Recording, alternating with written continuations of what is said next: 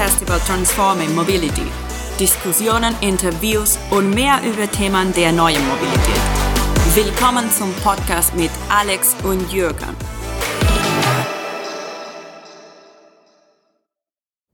Hallo zusammen und schön, dass ihr heute wieder beim Podcast dabei seid.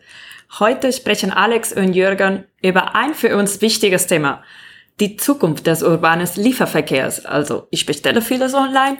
Wer macht das eigentlich heutzutage nicht mehr? Äh, Alex, besitzt du das Thema? Ja, ich bin auch ein äh, tatsächlich schon äh, lange Jahre begeisterter Online-Besteller. Also ich, um jetzt vielleicht mal den allbekannten äh, Riesen zu nennen, Amazon, Amazon Prime. Ich bin Kunde, glaube ich, seit es das gibt, seit vielen, vielen Jahren. Und das ist ja etwas, was glaube ich mittlerweile, wie du sagst, tatsächlich jeder kennt. Also diesen, ja, ich sag mal, diese, diese Dienstleistung, etwas zu bestellen und man kann heutzutage, ich würde sagen, fast alles bestellen. Was sich irgendwie liefern lässt, kann ich auch bestellen. Und ähm, das Ganze ist natürlich sehr bequem. Das Ganze ist sehr serviceorientiert. Das Ganze wird immer schneller. Wir kennen das heute bestellt morgen geliefert. Das geht ja heute schon weiter, dass eben viele ähm, Produkte auch in Großstädten gibt es da erste äh, ja, Versuche, kann man schon gar nicht mehr sagen. Da ist es schon etabliert, dass Lieferungen innerhalb von einer Stunde erfolgen. Und ähm, das zeigt uns eben, dass dieses Thema Onlinehandel große, große Zuwachsraten hat. Und diese Zuwachsraten waren auch schon äh, vor der Pandemie da, also vor dem Corona-Lockdown. Und während des Lockdowns hat sich das Ganze natürlich nochmal deutlich befeuert, weil man schlicht und ergreifend keine Möglichkeit hatte, äh, in Geschäfte zu gehen, ganz normal einzukaufen, wer das bisher so getan hat.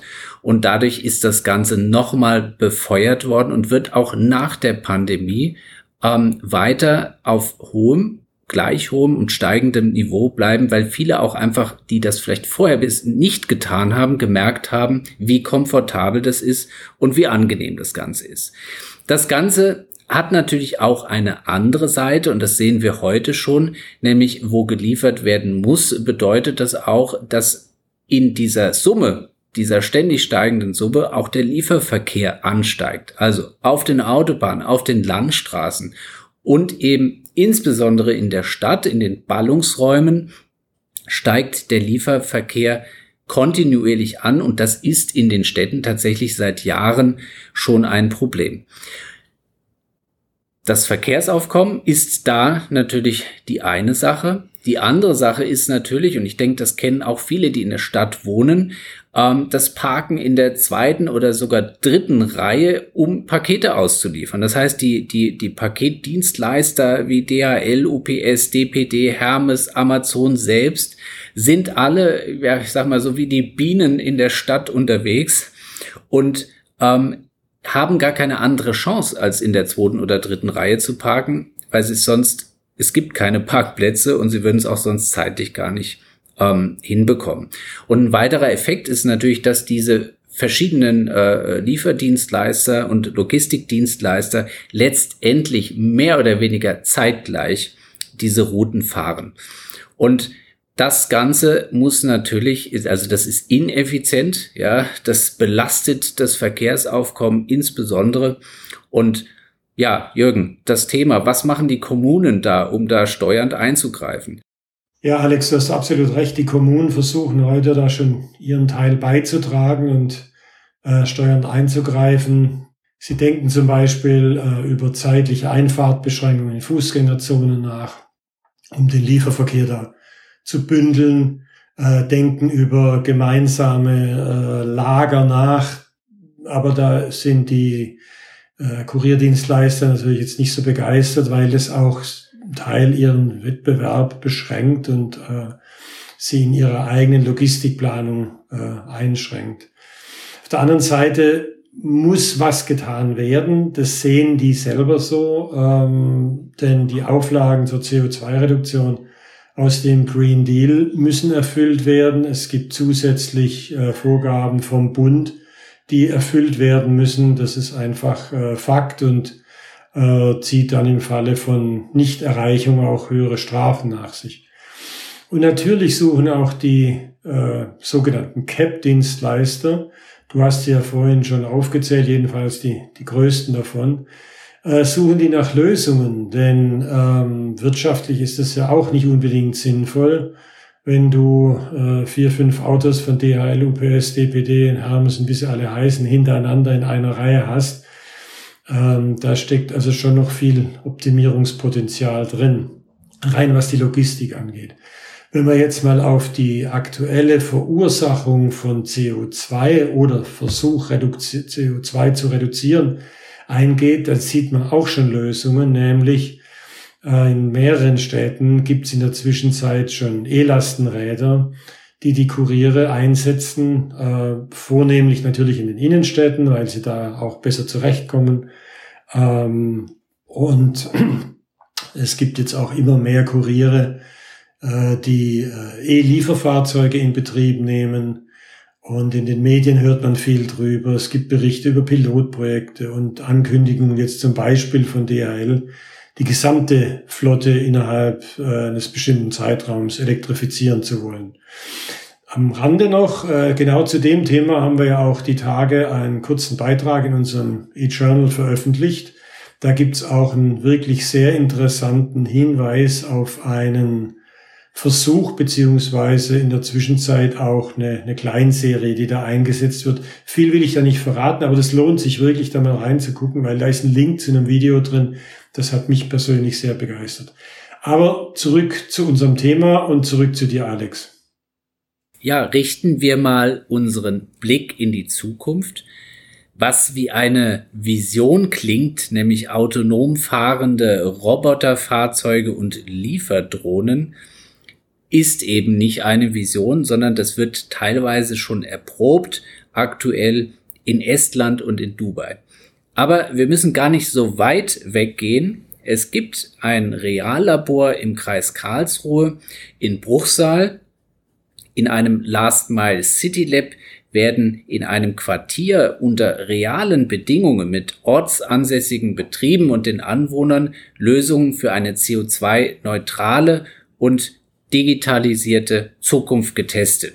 Auf dem EFOI Campus, EFOI steht für Eco-Friendly Experimental Urban Logistics Campus, beliefern fünf Roboter im Testbetrieb die dort lebenden Anwohner. Was da genau passiert und welche Unternehmen und Forschungseinrichtungen beteiligt sind, erfahren wir jetzt im Interview, das Ursula Chloe von YouKnow mit Thomas Anderer geführt hat, der als Geschäftsführer des EFOI Campus den besten Einblick geben kann, wie zukünftige urbane Güterlogistik emissionsfrei, wirtschaftlich tragfähig und generationengerecht sein kann.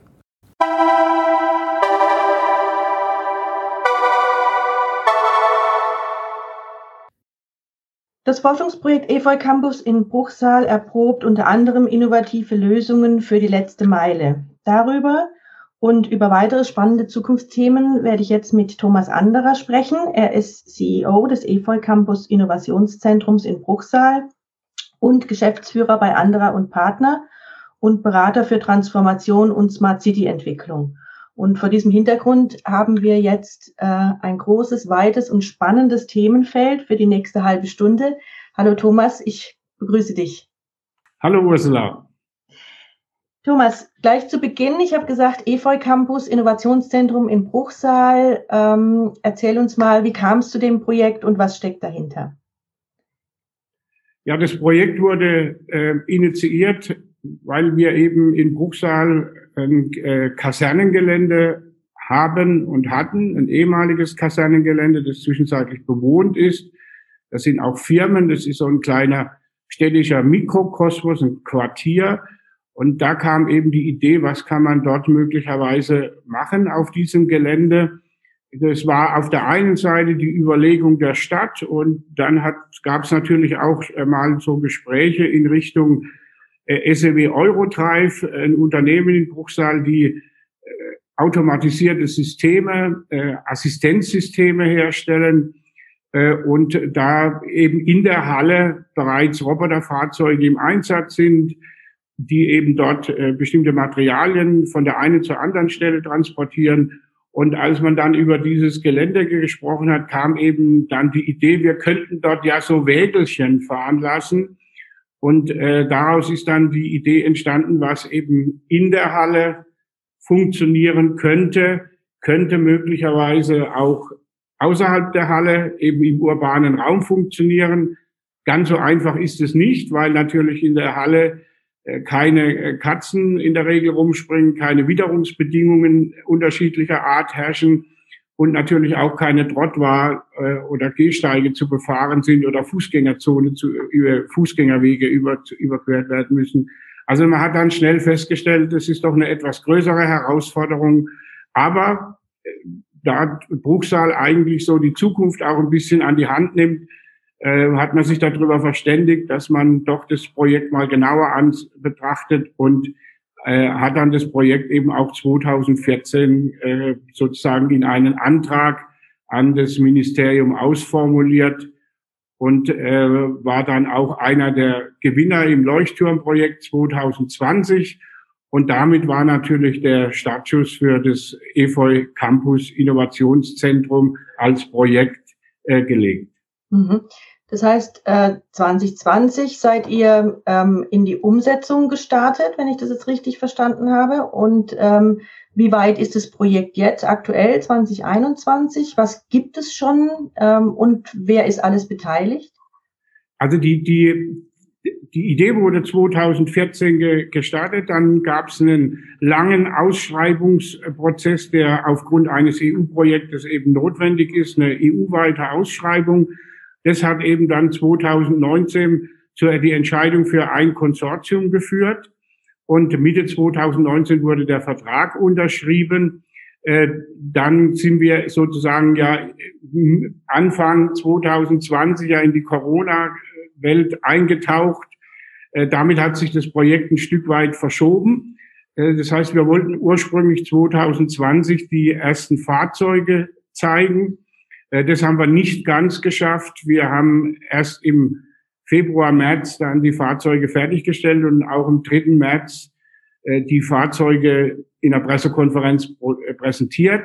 Die Prototypen, äh, wenn man da, wenn man da über Prototypen spricht, dann sind es nicht nur die Fahrzeuge, sondern dann ist es auch die Technologie. Es sind 3D-Kameras, äh, äh, es ist die App, die nachher zum Einsatz kommt. Also Prototypen für alle technologischen Grundlagen, die für das Projekt notwendig sind.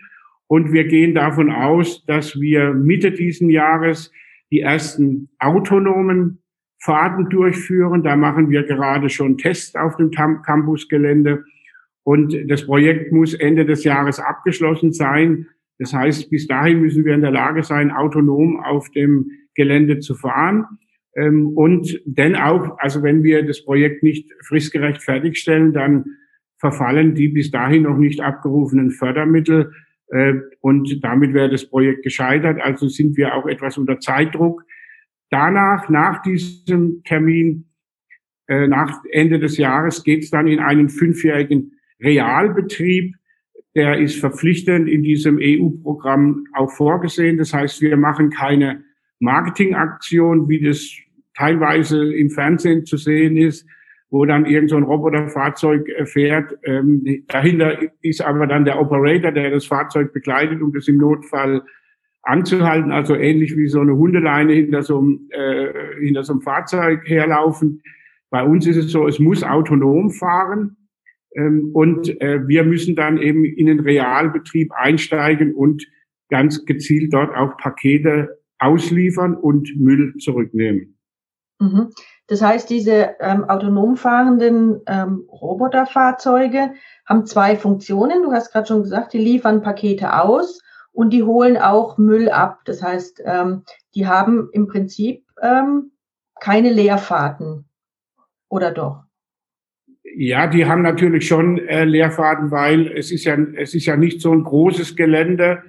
Ähm, es sind, äh, glaube ich, 80 äh, Personen leben dort. Äh, das heißt, es ist also schon beschränkt äh, von der Auswirkung. Es geht auch nicht darum, ähm, jetzt sozusagen Leerfaden zu verhindern, sondern es geht einfach um die, um die Gedankenstruktur zu sagen, was kann so ein Fahrzeug möglicherweise leisten. äh, eben nicht nur Pakete ausfahren, sondern möglicherweise auch Müll zurück zu transportieren.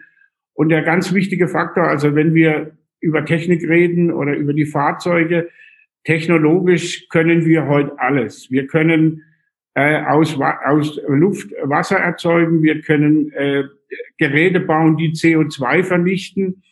Äh, was aber ganz wesentlich ist bei unserem Projekt, ist die Prozesserfahrung. Das heißt, einfach zu sehen, funktioniert sowas. Also deswegen sind die Fahrzeuge relativ klein, können aber jederzeit flexibel auf Grundlage des Chassis eben ergänzt werden, erweitert werden, vergrößert werden. Das ist technisch alles machbar. Worum es uns eigentlich geht, ist die Erfahrung zu sammeln im Zusammenspiel mit einem, dem Einsatz eines Roboters im realen urbanen Raum, im Zusammenspiel mit den Bürgern, im Zusammenspiel mit den Anwohnern und denjenigen, die die Post empfangen oder ihren Müll abtransportieren lassen. Also daraus Erfahrungen abzuleiten, auch für andere Projekte, was funktioniert und was funktioniert eben nicht. Also wir wissen auch nicht, ob unser Projekt oder unser Fahrzeug nachher das allein machende ist, sondern wir gehen eigentlich davon aus, dass es mehrere Technologien gibt, die auch infrastrukturell ganz unterschiedlich sein können, wo natürlich viele äh, Treppenaufgänge vor, äh, vorhanden sind, macht es natürlich keinen Sinn, einen fahrenden Roboter einzusetzen. Äh, genauso ist es, gibt es natürlich unwegsames Gelände, wo möglicherweise schlussendlich dann vielleicht doch das Lastenrad zum Einsatz kommt oder der Paketboote. Ähm, also wir gehen davon aus, dass es sehr viele nebeneinander nicht konkurrierende, sondern sich ergänzende Systeme geben wird. Wie ist es denn äh, mit den Reaktionen derjenigen gewesen, die da wohnen ähm, auf dieses Projekt? Kannst du da noch ein bisschen was drüber äh, sagen? Wie waren die von Anfang an begeistert? Machen die alle mit, ähm, die da sind? Oder ist es ähm, sind die da erst hingezogen, nachdem dieses Projekt aufgesetzt wurde und äh, es war sozusagen die Grundbedingung, bei dieser, bei diesem Pilotprojekt auch mitzumachen? Wie kann ich mir das vorstellen? Also wir sind natürlich genau mit dieser allgemein bekannten Einstellung an dieses Projekt gegangen, dass Technologie die Menschen abschreckt. Äh, und Roboterfahrzeuge erst recht. Und Thema Logistik ist ja nicht so spannend, dass, die, dass man die ganzen Leute damit begeistert.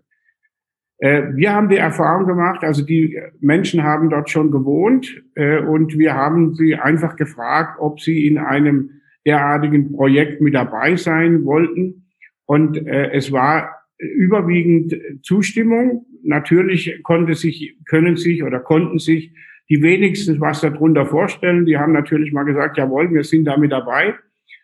Ähm, und wir haben aber auch sehr viel Aktivitäten in äh, Workshops gelegt, in Abstimmung mit den Anwohnern, in Diskussionsrunden und auch äh, in Erlebnistage.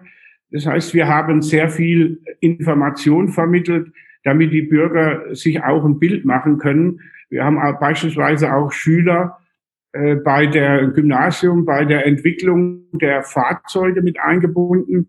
Das heißt, wir haben natürlich gesagt, wenn die, El wenn die Kinder irgendetwas machen, dann sind natürlich die Eltern auch immer gedanklich mit dabei. Und äh, damit schaffen wir natürlich auch einen breiten Zugang in der Bevölkerung. Aus den Workshops haben wir ganz interessante Erfahrungen gesammelt. Also auch als die Workshops, ähm, die waren alle äh, immer überfüllt. Äh, es war also nicht so, dass man die Leute da hätte hintragen müssen. Es war bunt gemischt. Äh, auch da hatten wir eigentlich eine ganz andere Vorstellung, dass wir gesagt, ja, da kommen halt die meist jüngeren Menschen, die sich das angucken. Es war aber nicht so. Äh, es waren auch, äh, ich sage jetzt mal, 30 Prozent der Zuhörer waren ältere Menschen, äh, die teilweise schon in Rente sind, die natürlich seltsamerweise, da hat man sich vorher auch keinen Gedanken gemacht, natürlich ein großes Interesse haben an solchen Fahrzeugen, weil sie in der Regel äh, auf so einem Gelände oder in so einem Quartier die einzigen sind, die in den einzelnen Wohnblocks zu Hause sind und morgens nichts anderes zu tun haben, wie die Pakete entgegenzunehmen für den ganzen Wohnblock und die sich dann schon aus dem Grunde dafür interessiert haben, äh, ob sie möglicherweise zukünftig etwas entlastet werden, wenn diese Roboterfahrzeuge eingesetzt werden. Also die Begeisterung war eigentlich so groß, dass sogar ein Anwohner mit 82 Jahren, den hat das äh, Projekt so begeistert, dass er äh, sogar finanzielle Unterstützung angeboten hat und gesagt hat, er würde sein Haus verkaufen sowieso und er könnte sich vorstellen, sich an diesem Projekt zu beteiligen, was äh, förderrechtlich nicht ging, weil wenn er Geld einfließen lässt, dann reduziert sich die Fördersumme. Ähm, aber das zeigt so diese grundsätzliche Begeisterung und was auch sehr interessant war, dass Menschen, die eigentlich nicht auf dem Gelände wohnen, die in anderen Straßenzügen und Quartiers der Stadt Buchsal, dass die auch zu dieser Veranstaltung gekommen sind, äh, um einfach zu sehen, was es technologisch gibt. Und dann gab es auch so Fragestellungen, warum macht ihr das nicht in unserem Wohngebiet? Also da sieht man, die von uns ursprünglich vermutete Ablehnung ist nicht so in diesem Maße in der Bevölkerung vorhanden, jedenfalls nicht bei der Bruchsaler Bevölkerung, sondern es war durchweg Begeisterung für das Projekt. Es wird sich jetzt zeigen, ob sich das, die anfängliche Begeisterung auch in das Projekt reintragen lässt, wenn wir dann in den Realbetrieb gehen. Mhm. Aber das ist ja schon mal eine gute Voraussetzung, wenn so eine grundsätzliche Neugier und Offenheit auf Seiten äh, der Bevölkerung vorhanden ist, weil äh, daraus kann man ja auch sehr viel lernen dann im Reallabor, wenn, wenn dann, äh, wenn die dann äh, mit den Robotern und mit der Paketauslieferung umgehen. Wie haben denn die Paketdienstleister reagiert? Ja, die Paketdienstleister haben äh, äh, genau, wenn man jetzt so ein bisschen will, entgegengesetzt reagiert. Äh, das Bedürfnis, ähm, solche Projekte zu unterstützen oder an solchen Projekten teilzunehmen, ist sehr eingeschränkt. Das ist auch teilweise verständlich aus Sicht der Paketdienstleister. Es geht nämlich da um die Währung der Zukunft. Es geht nämlich um Daten und äh, wenn eben ein Paket ausgeliefert wird, dann verfügt eben der Paketdienstleister über die notwendigen Daten, um die Pakete auszuliefern. Und äh, wenn sowas natürlich wie jetzt bei uns in der Größenordnung möglicherweise als Idee greift, äh, dann äh, gibt es da natürlich einen Angriff auf die Datenstruktur der Konzerne, äh, die das nicht äh, unbedingt gutheißen. Die hatten auch ein weiteres Problem es gibt ein Projekt, äh, Commodore nennt sich das in Berlin. Das wird zwar mit Lastenrädern betrieben, aber da gibt es eben für jeden Dienstleister, CAP-Dienstleister, Paketdienstleister eine Box, in der er die Pakete sammelt und von dort aus verteilt und damit der Paketlieferant, äh, äh, der auf dem Fahrrad fährt, äh, gebrandet mit äh, dem seinem äh, mit dem seiner Marke äh, in dieses in das Quartier fährt. Und das war natürlich bei uns gibt es das nicht. Bei uns gibt es nur ein Quartier. Es ist also nicht nach unterschiedlichen CAP-Dienstleistern äh, gesplittet. Und wir haben auch keine Fahrzeuge, die dann anschließend mit dem Logo der, von DHL oder UPS oder wem auch immer Hermes gebrandet sind. Das heißt, da hatten die auch ein ganz erhebliches Problem weil die natürlich sagen, äh, ja, wenn die Fahrzeuge unterwegs sind, dann machen die auch Werbung für uns. Und wenn die dann äh, sozusagen neutral durch die Gegend fahren, dann wissen die Leute ja gar nicht, von wem das Paket eigentlich kommt. Äh, also da gibt's schon ganz interessante äh, äh, ja, Aspekte.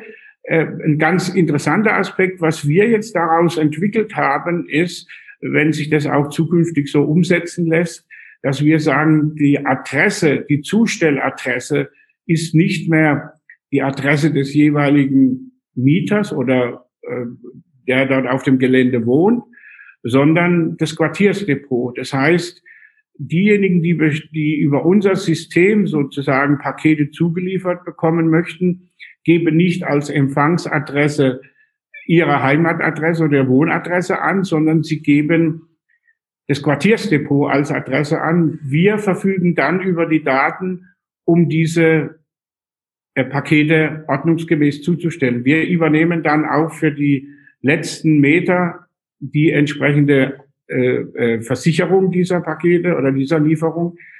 Würde sich so ein äh, Konzept durchsetzen, äh, dass im Grunde in Städten äh, die nur noch die Paketdienste zu den Quartiersdepots fahren, dann verlieren die Konzerne natürlich die komplette Datenstruktur, weil äh, sie eben nur noch Daten erhalten zu den einzelnen Quartiersdepots.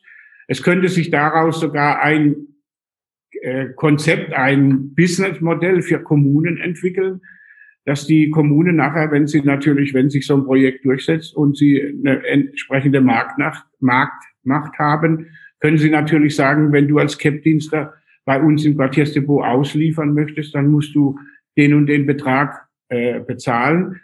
Also da können sich durchaus Veränderungen ergeben. Ähm, ich halte das Verhalten äh, der, der CAP-Dienste für kritisch, weil äh, in dem Moment, wenn man eben nicht auf Zusammenarbeit ähm, ja, eingeht, dann muss sich der jeweilige andere Partner eine andere Idee suchen und eine andere Idee kann immer gefährlich sein für bestehende Strukturen. Hm. Ja, das stimmt. Ähm, ich habe bei der Pressekonferenz auch ähm, gelernt, ihr habt ähm, synchrone und asynchrone Zustellung vorgesehen. Ja, wir haben äh, die synchrone Zustellung. Das ist äh, äh, alle, alles funktioniert über die App. Ähm, es gibt eben speziell zur Auslieferung eine EV-App, die die Zulieferung sozusagen abwickelt. Da werden auch die Aufträge drüber generiert. Also es gibt auch eine sehr umfassende äh, Auftragssoftware, äh, die das Ganze steuert. Und wenn du eben äh, zu Hause bist, dann äh, kriegst du eben die Mitteilung, für sie ist ein Paket ange eingegangen.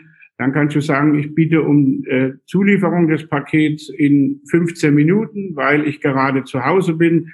Dann wird das Paket beladen und äh, der Roboter fährt dann mit der Paketbox äh, zu dir. Äh, du stehst dann als Anwohner eben vor der Tür nimmst dieses, ähm, gehst, gehst mit deiner App an die Paketbox, öffnest die Paketbox und nimmst dein Paket raus. Äh, äh, das ist die synchrone Zulieferung. Die asynchrone Zulieferung ist, du bist eben nicht zu Hause, bist vielleicht noch im Büro bis äh, 20 Uhr, weißt aber, dass die Auslieferung möglicherweise um 19 Uhr zu Ende ist. Äh, dann kannst du eben auch sagen, ich möchte gern das Paket angeliefert bekommen. Dafür haben wir eine sogenannte ähm, Art Docking Station entwickelt, äh, die, die auch ein ganz wichtiger Faktor eben keine hochtechnische elektronische Lösung ist, sondern ganz manuell funktioniert oder fast manuell funktioniert. Einmal aus dem Gesichtspunkt der Vereinfachung und das andere aus dem Gesichtspunkt der Kosten würden wir da einen elektronischen Paketboxkasten äh, oder Paketstation bauen, dann äh, und der, dann würden die Anwohner natürlich abschrecken, äh, solche Geräte bei sich ähm, zu installieren. Also ein normaler Briefkasten ist ja auch kein hochtechnologisches System, sondern eben was ganz Einfaches, in dem man einen Schlitz hat und man was reinwirft. Also das war so die Überlegung bei uns, dass es ein Gerät sein muss, das einfach ist und das auch relativ kostengünstig herzustellen ist. Und in diese äh, Docking Station fährt sozusagen das Fahrzeug automatisiert rein. Diese Paketbox, die oben aufsitzt, die wird eben dann äh, verriegelt oder verriegelt in diesem System. Äh, das heißt, die Box hängt dann in dieser Docking Station. Ich komme dann abends zurück, gehe wieder mit meiner App an das Paket, an die Box hin, öffne die Box und nehme ein Paket raus. Und wenn ich das, äh, wenn ich die Box wieder verschlossen habe, kriegt das Fahrzeug eben Signal, die Box ist geleert und fährt dann wieder automatisch los und holt sich diese Box entsprechend an, an dem jeweiligen Wohnhaus ab. Mhm. Das heißt, diese Fahrzeuge fahren 24 Stunden, sieben Tage die Woche? Das ist noch nicht, das ist noch nicht ganz geklärt, ob wir einen 24 äh, Stunden, sieben Tage in der Woche Einsatz abbilden können. Das hat etwas mit äh, Personal zu tun. Äh, weil da gibt es eine Firma, das ist die Firma BIC, die anschließend den Betrieb macht. Wir haben jetzt mal bis 22 Uhr eingeplant, äh, vor dem Hintergrund, dass wir auch einen kleinen Kiosk dort planen und auch Waren anliefern möchten. Das heißt, wenn jetzt du oder ich alleine zu Hause sitzt und du stellst fest, nach der vierten Flasche Wein ich könnte noch eine fünfte vertragen und äh, du hast aber gerade keine im Haus, dann kannst du eben auch über diesen Roboter entsprechend ähm, äh, einen Order aufgeben und du kriegst dann die fünfte Flasche Wein geliefert, die du normalerweise vielleicht ähm, zu der Zeit nicht mehr bekommen würdest. Ähm, das ist natürlich auch möglich, dass dort regionale Kost äh, verteilt wird. Ähm, also da gibt es viele, viele Möglichkeiten, die sich, glaube ich, im Laufe der Zeit entwickeln werden. Das kann man momentan noch nicht äh, wirklich absehen. Das ist halt einfach, wie wir das so machen, eben Erfahrung, den Prozess kennenlernen. Wie ist der Bedarf? Wenn die Menschen dann sagen, oh, es wäre super toll, äh, wenn ich da auch Fleisch oder äh, ähm, Brötchen oder was weiß ich sonntags, dann muss man natürlich die Voraussetzungen schaffen, äh, weil nur wenn die Menschen nachher das Gefühl haben, es ist in ihrem Interesse, dann werden sie es auch langfristig annehmen. Mhm. Das heißt, dieses ähm, Reallabor, von dem du vorhin gesprochen hast, also was ja dann nächstes Jahr beginnt, diese fünf Jahre, die sind auch dazu da, solche Dinge auszuloten und herauszufinden, ähm, wie ist eigentlich der Bedarf äh, bei der Bevölkerung, ähm, beim stationären Handel wahrscheinlich auch. Also jetzt gerade aufgrund von Corona ähm, hat sich ja ähm, Click and Collect und Click and Meet und Click and Deliver ähm, ja. ja doch etabliert. Also auch ähm, nicht nur in der Großstadt, sondern auch im ländlichen Raum und äh, möglicherweise entstehen da ja ganz neue Geschäftskonzepte. Ja. Was ist denn für dich, wenn wir das jetzt mal so ähm, abrunden, ähm, für dich persönlich ähm, das Tollste an dem Projekt? Was begeistert dich am meisten?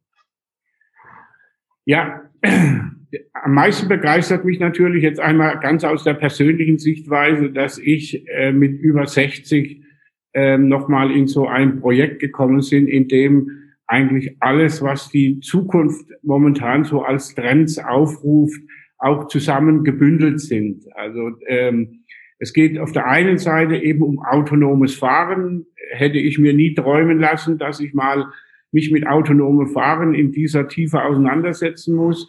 3D-Kameratechnologie, ähm, Scanner, äh, also alles, was eben dazu notwendig ist. Dann spielt natürlich das Thema künstliche Intelligenz. Also ich bin ja ein Digitalisierer, habe ja gefühlt 200 Jahre in der Digitalisierung gelebt und bei Pixelpark und ähm, jetzt komme ich eben äh, zum Abschluss meines, äh, meines Lebens äh, nochmal in so ein Projekt rein, das eben die, die, ja, die, wie soll man sagen, die Königsdisziplinen des Digitalisierens, äh, jedenfalls für den momentanen Zeitpunkt, alle beinhalten. Ähm, also gerade künstliche Intelligenz und ähm, dann eben diese Scanner-Technologie und natürlich App, alles, was mit Digitalisierung zu tun hat. Also ist so ein Thema, was mir äh, Spaß macht. Das ist also das Wichtige, was mich von der, von der, äh, wie soll ich sagen, Entwicklungsperspektive eigentlich beeindruckt. Ist noch nicht mal die Technik, weil die Technik, äh, so wie ich schon vorher gesagt habe, technisch können wir eigentlich alles. Für mich ist ganz entscheidend, äh, die, die Prozesse, die wir erleben, aufnehmen und die Erfahrung, die wir daraus sammeln. Also es hat auch ganz viel mit, äh, mit Weichenstellung für die, für die Zukunft zu ja. tun. Äh, ja. Zum einen mal ähm, anzuwenden, was es an, an technischen Möglichkeiten heute schon gibt, da ja. aber auch aufzusetzen, äh, was äh, noch im Prototypenstadium äh, Stadium ist, um das dann weiterzuentwickeln und um Weichen zu stellen für ähm, sozusagen das Rollout ähm, in andere äh, Städte, in andere Kommunen, in andere Regionen ja. ähm, hinein. Ja.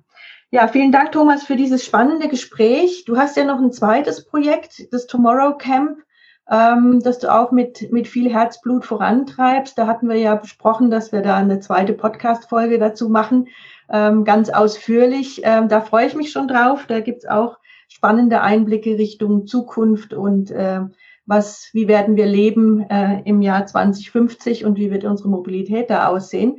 Ähm, vielen Dank für heute, Thomas, und ähm, ich freue mich auf den zweiten Podcast und äh, darauf, dass wir im Rahmen vom E4 Festival äh, einen Workshop anbieten werden zusammen und äh, mit den Teilnehmerinnen und Teilnehmern vom Fachkongress äh, deren Zukunft 2050 entwickeln. Dankeschön, Ursula. Bis dann. Bis Tschüss. Dann.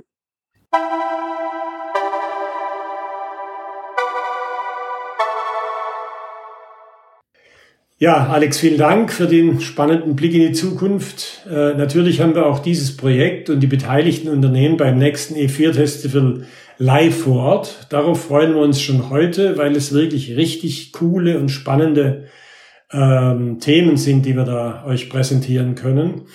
Und äh, ihr diese, diese vielversprechenden Visionen auch wirklich zum, zum Anfassen nahe präsentiert kriegt von uns. Wer jetzt gleich zu dem Projekt mehr wissen will, findet die entsprechenden Links unter der Podcast-Beschreibung wie immer. Äh, gerne weisen wir heute auch schon auf eine Veranstaltung auf dem EFOI Campus selbst hin, und zwar am 7. und 8. Oktober. Ist noch eine Weile hin. 7. bis 8. Oktober 2021 kann man das, was jetzt gerade im Podcast beschrieben wurde, hautnah erleben und sich mit den Verantwortlichen in Workshops austauschen. Gemerkt den Kalender. Danke Alex, danke Jürgen und danke an euch alle fürs Zuhören. Bleibt gesund, bleibt elektrisch und bis zur nächsten Episode. Tschüss!